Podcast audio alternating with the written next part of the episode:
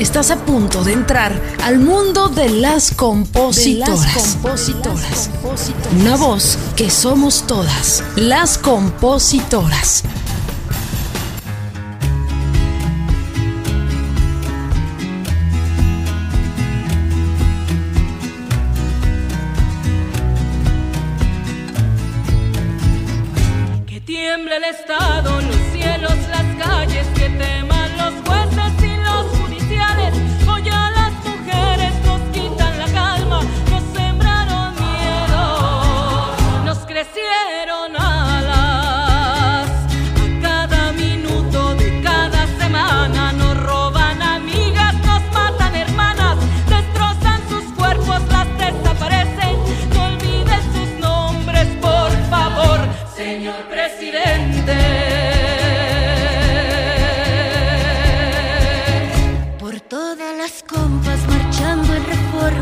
Queridas colegas, las saludo, las abrazo con mucho amor como cada episodio en este espacio de las compositoras. A mis colegas autores también los abrazo con mucho cariño. Gracias por sumarse a este espacio de visibilidad. Quiero decirte que hoy cerramos ya el, la quinta temporada. Imagínate, la quinta temporada ya con más de 32 eh, compositoras, mujeres que he compartido y tenido el gusto de compartir eh, charla, de compartir anécdotas, de hablar desde adentro, de conocer su- sus historias dentro de la música, de resistencia. Y el día de hoy voy a cerrar este quinto, quinta temporada con una mujer de una voz poderosísima, de una conciencia que inspira realmente. A mí me inspira y yo sé que si te quedas hasta el final también va a darte esta conversación mucha, mucha inspiración. Quiero invitarte, aprovechando que eh, si no nos has dado seguir en tu plataforma, eh, lo hagas si te agrada nuestro espacio y también nos califiques con unas cinco estrellitas, ¿no? Eh, como en el Quinter que nos ponía la estrellita en la frente, así, así nos vamos a sentir muy elogiadas. Gracias. Presenta a mi invitada, qué gusto tenerla, ya lo dije, una voz poderosa de amor, de resistencia, creadora de lo que representa ya un himno del feminismo. Hablo de mi querida Vivir Quintana. Gracias por permitirnos este espacio, Reina. No, hombre, muchas gracias a ti. Es, es para mí, neta, una alegría enorme. Eh, yo te admiro desde hace mucho tiempo, ahorita te cuento, pero sí, me encanta estar aquí contigo. Muchas gracias. Nos ha sacudido con esta creación, esta rola, Canción sin Miedo, que, que nos estremece muchísimo, que me parece una joya, ¿no? Y, y sé que te ha dado mucha satisfacción vivir como artista, pero ¿qué te ha dejado como ser humano? Pues mira, la verdad como ser humano me dio mucho aprendizaje, me dio una conexión muy grande de mi persona pública con mi persona privada, ¿sabes? Como tener esa, esa coherencia de lo que yo estoy diciendo afuera, de lo que yo estoy diciendo en redes, de lo que yo estoy diciendo en los escenarios, de tener también la responsabilidad de vivirlo día con día, ¿no? Yo no podía aventar esta canción y, y ser como mala onda en mi vida privada con las mujeres que me rodean, o, o aventar esta canción y que se haga en la industria y no estar con las madres que luchan, ¿sabes? No, no ir a estos momentos. Entonces, me dio un montón de, de construcción también, Erika. O sea, de, eh, la canción salió en marzo de 2020 y hasta el día de hoy siento que no paro de aprender cada vez, ¿no? Estoy como toda alerta, toda en el momento de, porque sí quiero tener, quiero ser esas artistas que tienen como coherencia de discurso con coherencia de vida. Como lo dije al principio, tu voz es muy poderosa y para eso tiene que haber causas o cosas que te muevan, ¿no? Que te hagan hacer este tipo de canciones que también tienen un mensaje, un mensaje súper cabrón. ¿Cuáles son esas causas sociales que a ti más te mueven como materia para crear tus rolas? Pues a mí me mueve mucho la violencia de género, o sea, todos los tipos de violencia que existen. Fíjate que me he dado cuenta que no nada más en México, lamentablemente, sino en toda Latinoamérica y el mundo también. Pero yo puedo hablar desde la casa en la que estoy, ¿no? Que es México, ¿no? Entonces me doy cuenta de cómo la violencia está dentro de la música incluso, ¿no? Como muy disfrazada de romanticismo, de fiesta, del jijiji, no pasa nada. Pero ya cuando te das cuenta de los discursos que hay, dices, no me di cuenta de lo que estaba cantando, ¿no? Incluso yo veo mis canciones eh, primeras que empecé a escribir y también repetía como estos patrones de, de, decir con otras palabras lo que escuchaba siempre en radio, ¿no? De, cómo debería ser el amor, las relaciones intrapersonales, de cómo debería dirigirme al mundo. Entonces, eh, ha sido un camino, te lo voy a decir, no, no tan fácil, ha sido complicado porque de construirse y darse cuenta como de esos de esas cosas que uno va repitiendo y va diciendo, a veces sin saber y a veces eh, sin darse cuenta que las está repitiendo una y otra vez, ha sido difícil de construirlas, ¿no? Y cambiarlas eh, por otras mejores, pero lo que viene después de ese aprendizaje es muy bello, ¿no? Ya cuando dices, ay, sí, voy a hacer canciones de amor, pero desde otro lado, ¿no? Desde el lado de que, ay, si te vas con otra, o si te vas con otro, te mato, ¿no? Así de, no, sino desde un lado de que, ándale, pues, si se quiere ir, váyase, aquí le vamos a, dar la bendición y que qué bonito todo. Entonces también caben esos discursos, no hay.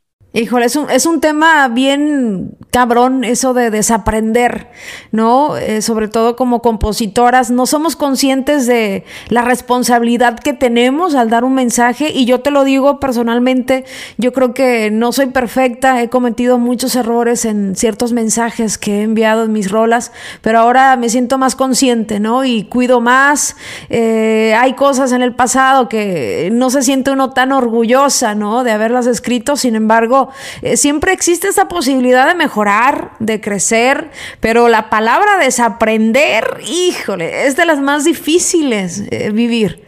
Sí, aparte creo que nuestra generación, bueno, yo hablo de mí, yo tengo 37 años, o sea, estuve en los 80s, eh, 90 que fue como mi adolescencia. Somos de la camada, yo igual, ¿eh? Ah, Somos de pues la camada. Eso, Sí, creo que este cambio de siglo, ¿sabes? Este cambio de paradigmas, este cambio de las redes sociales, de, lo digital y toda, toda esa onda, este, yo recuerdo mucho como tener estas, estas ideas muy arraigadas. Estas ideas de, de hay que hay que ver a, la otra compañera como competencia, ¿no? O hay que ver a las otras compañeras como de, hay que cuidarte, ¿no? Yo todavía sigo escuchando a muchas amigas que dicen, yo no tengo amigas mujeres porque son las más traicioneras o son las más no sé qué. Y digo, bueno, hay que entenderlo desde qué punto lo dices, ¿no?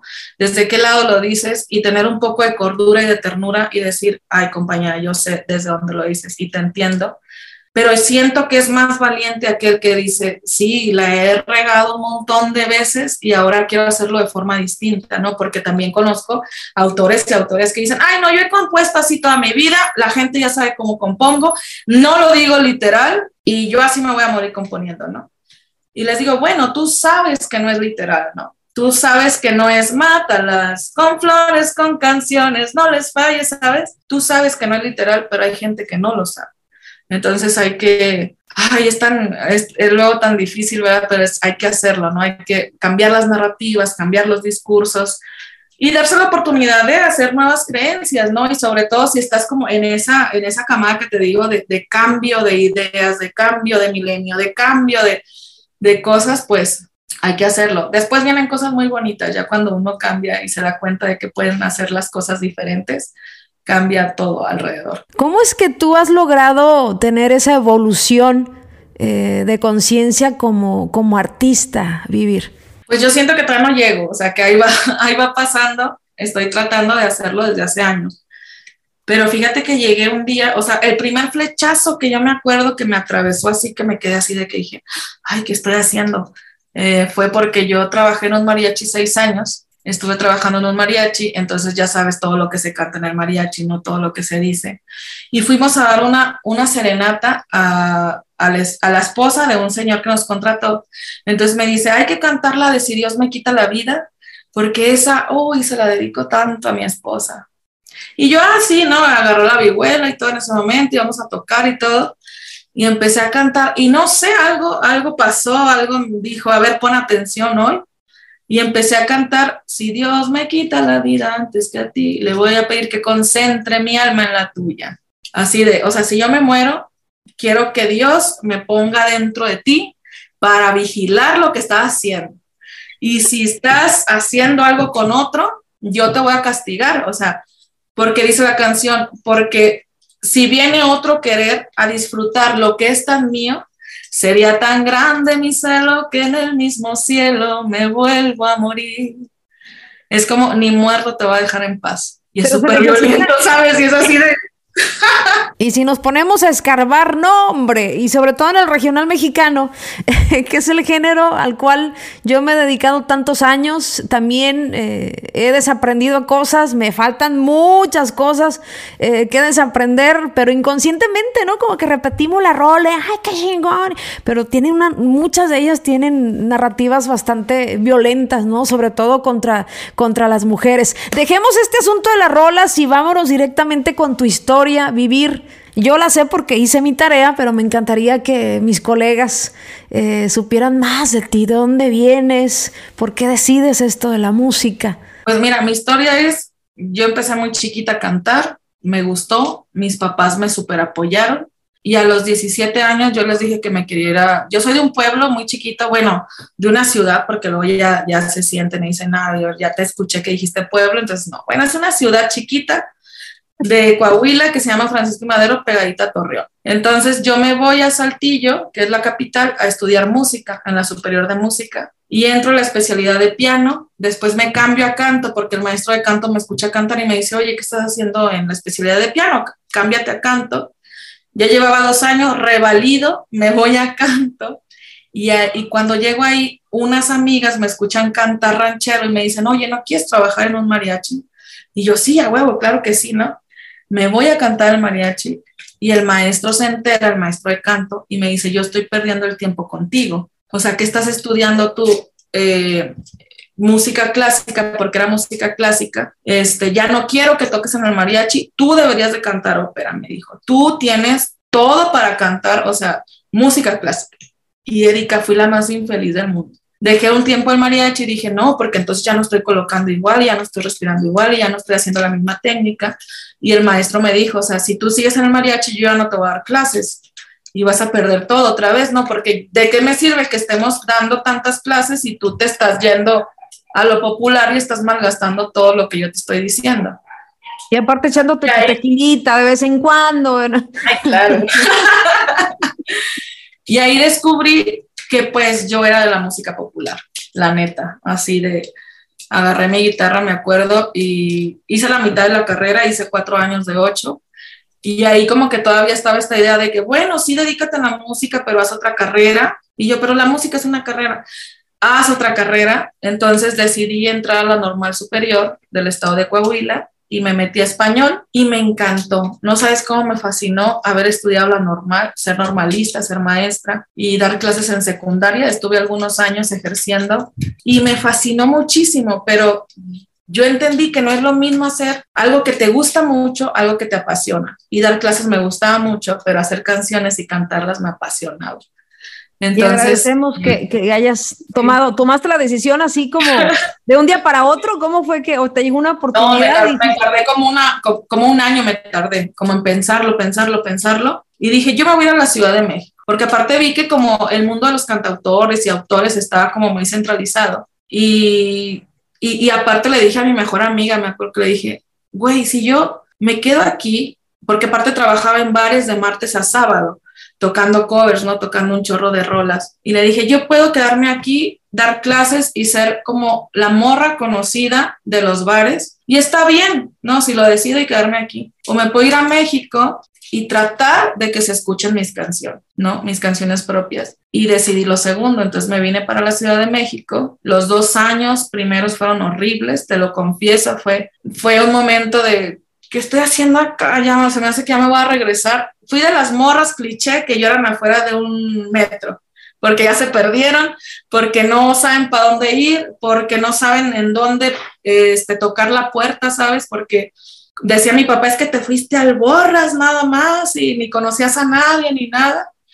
Y mi vida cambió cuando entré al taller de composición de la SAC porque de la Sociedad de Autores y Compositores de México, y ahí dije, güey, ¿dónde estaban todos ustedes? ¿Sabes? Y los busqué tanto tiempo. Y ahí encontré como a mi familia, eh, encontré un montón de amigas cantautoras, un montón de amigos cantautores, tuve unos profesores maravillosos y ahí supe para dónde irme, ¿no? Y ahí ya fue como, eso fue, te digo, como en el 2016, 2015 más o menos yo pude dedicarme 100% a la música, o sea, pagar una renta de la música fue a partir del 2017, ¿no? Porque antes estuve trabajando en mi, así, en un montón de cosas, de que en una ferretería, de que en empresas de estudios de mercado, que en Cinépolis, que en un montón de cosas así, para, porque pues nadie me contrataba para tocar, ¿no? Y nadie decía, no, pues tus rolas hay quien las conocerá, entonces nadie me daba como el chance. Y, y a partir del 2017 ya pude yo pagar una renta que fue lo más feliz de mi vida, pagar una renta por dedicarme a cantar mis roles ahí. Qué maravilla. Hay, hay dos cosas que, que, me llama mucho la atención que comentas. Número uno, la educación o la visión que se tiene de eso de dedicarte a la música, ¿no? La verdad, todas en algún momento, alguien, algún familiar, los papás, los tíos, nos comentaron, ay, ¿cómo que te vas a dedicar a, a la música? Te vas a morir de hambre, haz una carrera.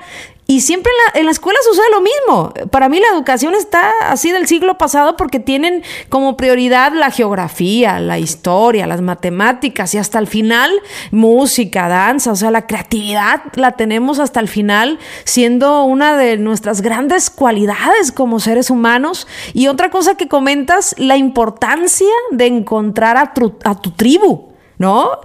Eso es tan importante encontrar a tu tribu, a gente que conecta contigo, eh, que te hace mejor, te hace crecer y sobre todo te hace conectar con tu elemento, con, con esa pasión, ¿no? Que hay en tu corazón. Una de esas mujeres, hablando de tribu, que ha sido tan importante, tan inspirador para ti, que te ha cambiado prácticamente eh, la vida, ¿no? Y es una mujer que es Mon Laferte. Pues mira, Mon ha sido una mujer tan, tan importante en mi historia, Erika, que yo le agradezco todo el tiempo, porque ella me puso su escenario ahí, me puso a su público ahí y este, o sea, ella pensó en mí, pues, para hacer lo que íbamos a hacer.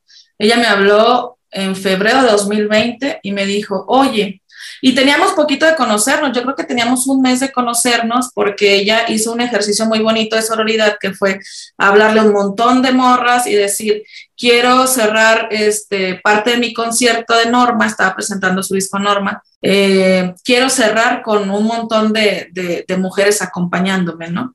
Entonces un amigo que se llama Mauricio Díaz el Hueso, eh, cantautor también, me habló y me dijo, oye, fíjate que Mon anda buscando chavas así así, ¿cómo ves? Le paso tu nombre y yo, sí, claro que sí, pásaselo. Nos encontramos y llegamos 70 morras ahí al ensayo. Íbamos a cantar Cucuru Cucu Paloma y estuvo muy raro. Yo digo que hay cosas que son como, eh, que están muy conectadas, porque aparte cuando llego yo ahí y es Cucuru Cucu Paloma, fue como una cosa muy, muy loca, porque Cucuru Cucu Paloma fue la primera canción que yo canté en mi vida a los 12 años, y con esa supimos mis papás, mi maestro de artísticas y yo que podía cantar con esa rola. Entonces cuando me dice eso de que, bueno, nos dice eso, estábamos tocando todas y haciendo un ruidazo y todo, y dice, a ver, alguien que se la sepa bien, que se la sepa así de memoria en la guitarra, que pueda hacerlo. Y mis amigas, que las amigas cómo te salvan y las amigas también cómo te avientan para adelante. Ahí me encontré varias amigas y gritaron, Vivir se la sabe, ella la canta, ¿no? Porque yo pues la cantaba mucho también como un cover, ¿no?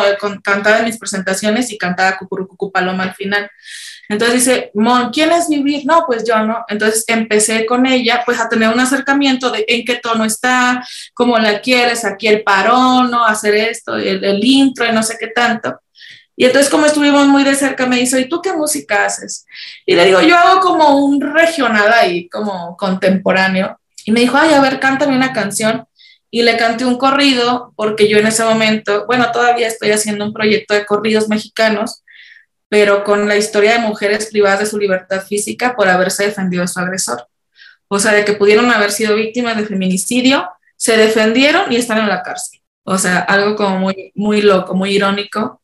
Y le impactó mucho a Mon y me dijo, qué raro, yo también estoy trabajando con mujeres en la cárcel, pero en Chile.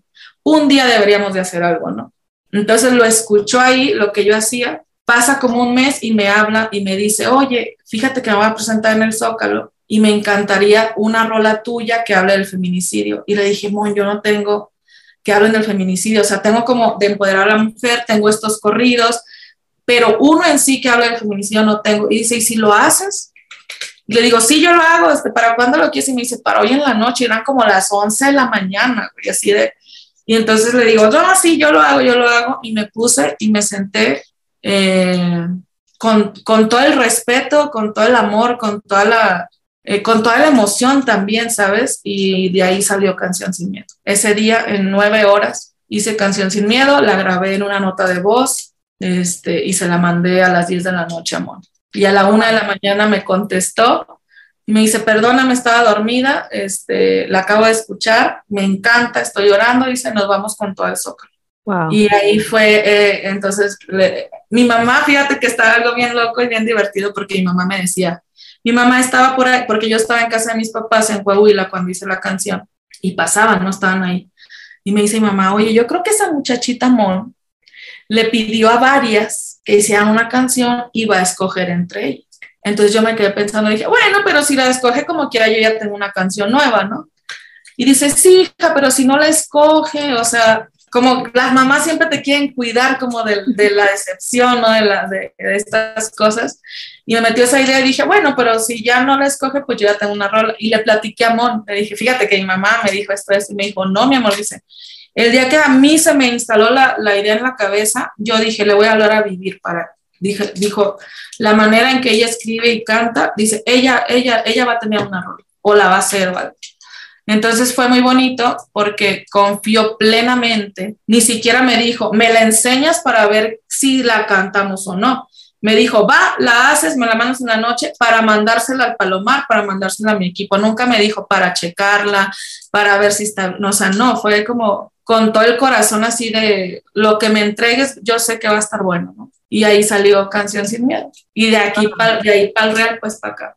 Qué resultado tan bonito, ¿no? Eh, el que se da cuando dos mujeres unen sus talentos, cuando hay trabajo, ¿no? En equipo, cuando nos quitamos de la cabeza esas ideas arcaicas de que, ay, las mujeres son enemigas, ¿no? La peor enemiga, ¿cómo es la peor enemiga de una mujer es otra mujer? O sea, ese tipo de cosas ni siquiera nosotras eh, la hemos, las hemos inventado, ¿no? Qué bonito que pudiste eh, encontrar en, en otra mujer ese apoyo, ¿no? Y lo el resultado es algo valiosísimo. Sí, es que sabes que tenemos esa idea, yo he notado mucho esa idea de, si a mí me costó bastante, que te cueste, ¿no? En lugar de, voy a hacer que no te cueste, ¿no? Te paso el contacto, te invito, te pongo eh, eh, el camino más fácil y creo que eso hace que, que crezcas más, que florezcas más, pero todavía no lo entiendo, como que todavía no lo eh, integramos, ¿no? A la idea del colectivo, de compartir, de estar. Entonces, este, pues nada, sí es importante que lo hagamos, como jalar a otras compañeras, de, decir, este, pues vamos a trabajar juntas, ¿no? Porque si tú creces, yo crezco, no nos hemos dado cuenta de eso, de si tú creces y crecemos en conjunto, o sea, hay para todos y hay para todas, ¿no? Muchas me, me, han comentado, ¿no? Eh, o preguntado, oye, ¿por qué, Erika, tienes estos espacios? Eh, qué chingón que los tengas, pero ¿cuál es tu, tu finalidad? Y yo siempre le respondo, es que yo siempre me he sentido sola, como compositora, mujer, en, el regional mexicano me he sentido muy sola, siempre rodeada de cabrones, ¿no? Y no lo digo en término mal, porque he tenido compañeros bastante solidarios que si a mí yo tengo una bronca o una duda, oye, tengo a mis amigos dentro del regional mexicano que respeto mucho, pero lo que he notado es que no he tenido una aliada, una mujer, o sea, en cuestión de composición, por ello la importancia de tener estos espacios, de conocernos, ahora puedo presumirte que, tengo, ¿no? Alrededor muchas chicas que van empezando, que de repente me escriben y, trato de ayudarlas, eh, pero es importante tener esa cercanía entre nosotras, esa cultura de apoyo nada más, ¿no? Entre, entre nosotras que creo que viene, eh, pues, de que quieran, ¿no? Tampoco puedes obligar a la gente a que te siga el rollo o a que sea más empática o a que trabaje contigo, ¿no? Pero por lo menos la intención y, y ahí está. Bueno, yo eso que estás diciendo lo constato. Te voy a decir por qué. A lo mejor tú no te acuerdas, pero yo sí me acuerdo. En el 2017 yo te busqué en Facebook, o sea, busqué quién eras tú. y, empecé a, escuchar tus rolas y dije, güey, qué bonito compone ella, ¿no? O sea, qué chido compone, ¿no? O sea, está así increíble. Y entonces empecé a escuchar tus canciones y vi tus rimas, cómo rimabas, cómo hacías las cosas y te mandé un mensaje y me lo contestaste enseguida. y yo sentí muy bello porque yo te preguntaba que si un día tú me podías dar una clase. Ay, mi vida. Así, y me dijiste, claro que sí, cuando ¿en dónde estás? Y yo te dije, estoy en México, y me dijiste, un día que vaya a México, este, hay que ponernos de acuerdo y todo el rollo. Pero mientras te doy este consejo, haz esto, esto, esto, esto, y con eso me quedé súper en paz, súper feliz, ¿sabes? Entonces constato eso de que tú dices de, como de compartir, ¿sabes? Entonces yo tengo esa historia contigo que te dije, ahorita te cuento. Mira, eh, pero te sigo desde hace bastante. Sí, ¿de cuándo pasó eso, eh? Porque ahora la, la, que me ha enseñado eres tú, mujer, ahora yo te voy a pedir una no, no, todavía, la verdad. Yo te soy honesta, esto de las redes a mí a veces me abruma. Eh, yo sí trato de responder muchos mensajes, a veces es imposible eh, vivir, pero creo que, que sí eh, le, haces por lo menos un momento agradable, ¿no? Porque a mí también en, mi carrera incluso sigue sucediendo, ¿no? Que quiero a tal artista importante y ya cuando alguien me dice, oye, te echo la mano, eh, fíjate, haz esto, dirígete con, esta persona, eso creo que nos hace mucho más fuertes, pero qué bonita anécdota eh, vivir. De verdad que no, bella, de verdad yo estaba súper agradecida contigo y te puse muchas gracias, no sé qué. muchas gracias. No fue ni siquiera ahí te dejo en visto o algo, que lo hubiera entendido también porque sé, y lo sé más ahora, que llegan tantos mensajes, tantas peticiones, sabes, tantas historias que a veces uno, o sea, quisiera contestar y quisiera tener mil manos y mil ojos para verlas. Y no, tú fuiste súper chida así de, de, de me, me, contestaste al instante y me, me dijiste, ay, qué bueno que compones, mira, haz esto, esto y esto y esto y un día no que no te haya dicho una, una burrada, ¿no? No, me dijiste cosas bien chidas y hasta me puse a buscar más eh, eh, letras tuyas y todo. Entonces, eh, estoy muy feliz y muy agradecida. Y mira que ahora ya platicando contigo, pues así es la vida. Quisiera saber qué dijo tu mamá después de que te, metió la cabeza de que no va a quedar, le pidió a muchas, ni casi casi te estaba diciendo ni, ni te alebrestes. No te vayas a alebrestar, eso. ¿Qué te, dijo, güey? Eso me, encantaría saber. No, pues ahorita eh, está muy feliz, la neta, este... Yo soy muy feliz, ¿sabes por qué? Porque mis papás están viendo que se puede vivir de la música. Porque a mí también, o sea, temerosos estaban de... Yo recuerdo que en el 2018 me decía mi mamá, oye, si quieres regrésate y acá vemos, porque también ellos son maestros, vemos la manera de encontrarte una plaza o trabajo dando clases, porque no pasaba nada, ¿sabes? Iba así como poco a poco yo le decía, mamá, mira, ya alcancé a pagar una renta con la, pues sí, pero siento que, que, no pasa y, y, bueno, está, pero nunca me dejan de que, ah, mira, no, ya no va a pasar nada, bye, ¿no? Siempre apoyándome, preguntándome. Eh, yo a veces los veía un poco preocupados, ¿no? Mis papás, con eso. Entonces, cuando sucede esto y me empiezan a ver por todos lados y, en la televisión y, y, no sé, a mí me dio la satisfacción de que mis papás estuvieran vivos y pudieran vivir esto conmigo, ¿sabes? Porque era, yo le pedía mucho a la vida, decía, que pase algo, pero antes de que se mueran mis papás o antes de que me muera yo, ¿sabes? Entonces, eh, yo agradezco mucho que haya pasado mientras ellos estén aquí todavía. Entonces, mi mamá, bueno, mi mamá me manda versiones de Canción Sin Miedo diario y le digo, mamá, ya no las busques. Y me dice, ya no las voy a buscar, ya no. Y de repente, mira esta que no había visto, ni esta, ni esta, ni esta. Entonces empieza, ajá, entonces, mírate bien no sé dónde. O, ¿por qué no me dijiste que ibas a salir en tal programa? Y le digo, porque ni yo sabía, o sea, es que te están pasando, te están entrevistando, te están diciendo, ¿no? Entonces, eso sí lo agradezco mucho y estoy muy agradecida con, con la existencia de que mis papás hayan probado un poquito de lo que es realmente vivir de la música, estar en la música y aparte haciendo música de resistencia también, ¿no? Porque pues también hago las otras canciones que me gustan mucho y que también a la gente le gustan mucho de, de amor y de vamos a bailar un ratito y todo esto. Y, y nada, que me da una, una alegría tremenda eso. Tienes un proyecto de, corridos, de historias, donde tú vas a, ver a mujeres en la cárcel, mujeres que pudieron ser víctimas de feminicidio y por defenderse, pues bueno, ahí están pagando una, una sentencia. Cuéntame más de esto. He ido a varios penales de todo México y este, he buscado como historias y todo, contacto a las compañeras de, oye, ¿me quieres contar tu historia? Voy a hacer una canción. Hay compañeras que me dicen, sí, claro, y, y, doy un seguimiento y a la mera hora me dicen, ¿sabes qué? Mejor no quiero que la cantes. Y yo, ok, se respeta, ¿no? Y tengo canciones así guardadas.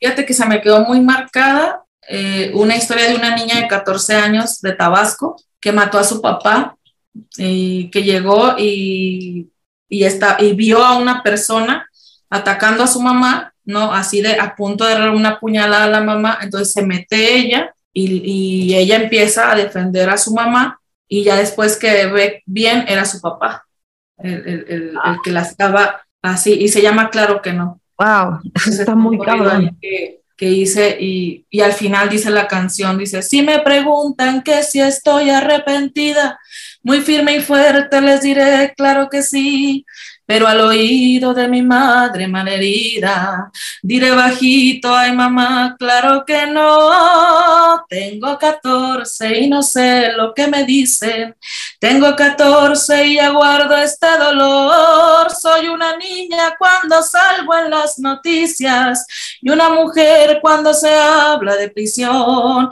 soy una niña cuando salgo en las noticias y una mujer cuando se habla de prisión. Wow, aplausos, aunque sea, te los voy a regalar eh, virtuales.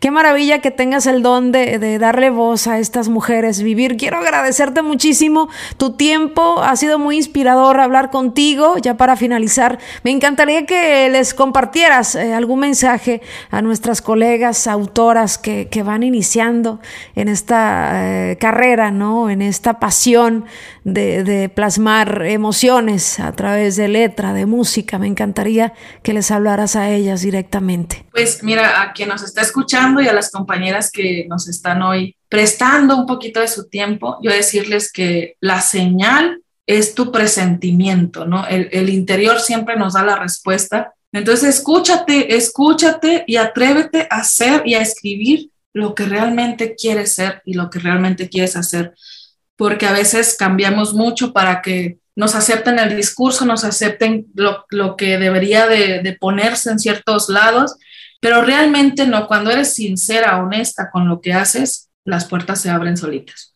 Gracias por escucharnos. Te esperamos el próximo jueves en otro episodio más de Las Compositoras, una voz que somos todas. Recuerda seguirnos en nuestras redes sociales como Las Compositoras y darle seguir a nuestro perfil para tener más visibilidad en este podcast.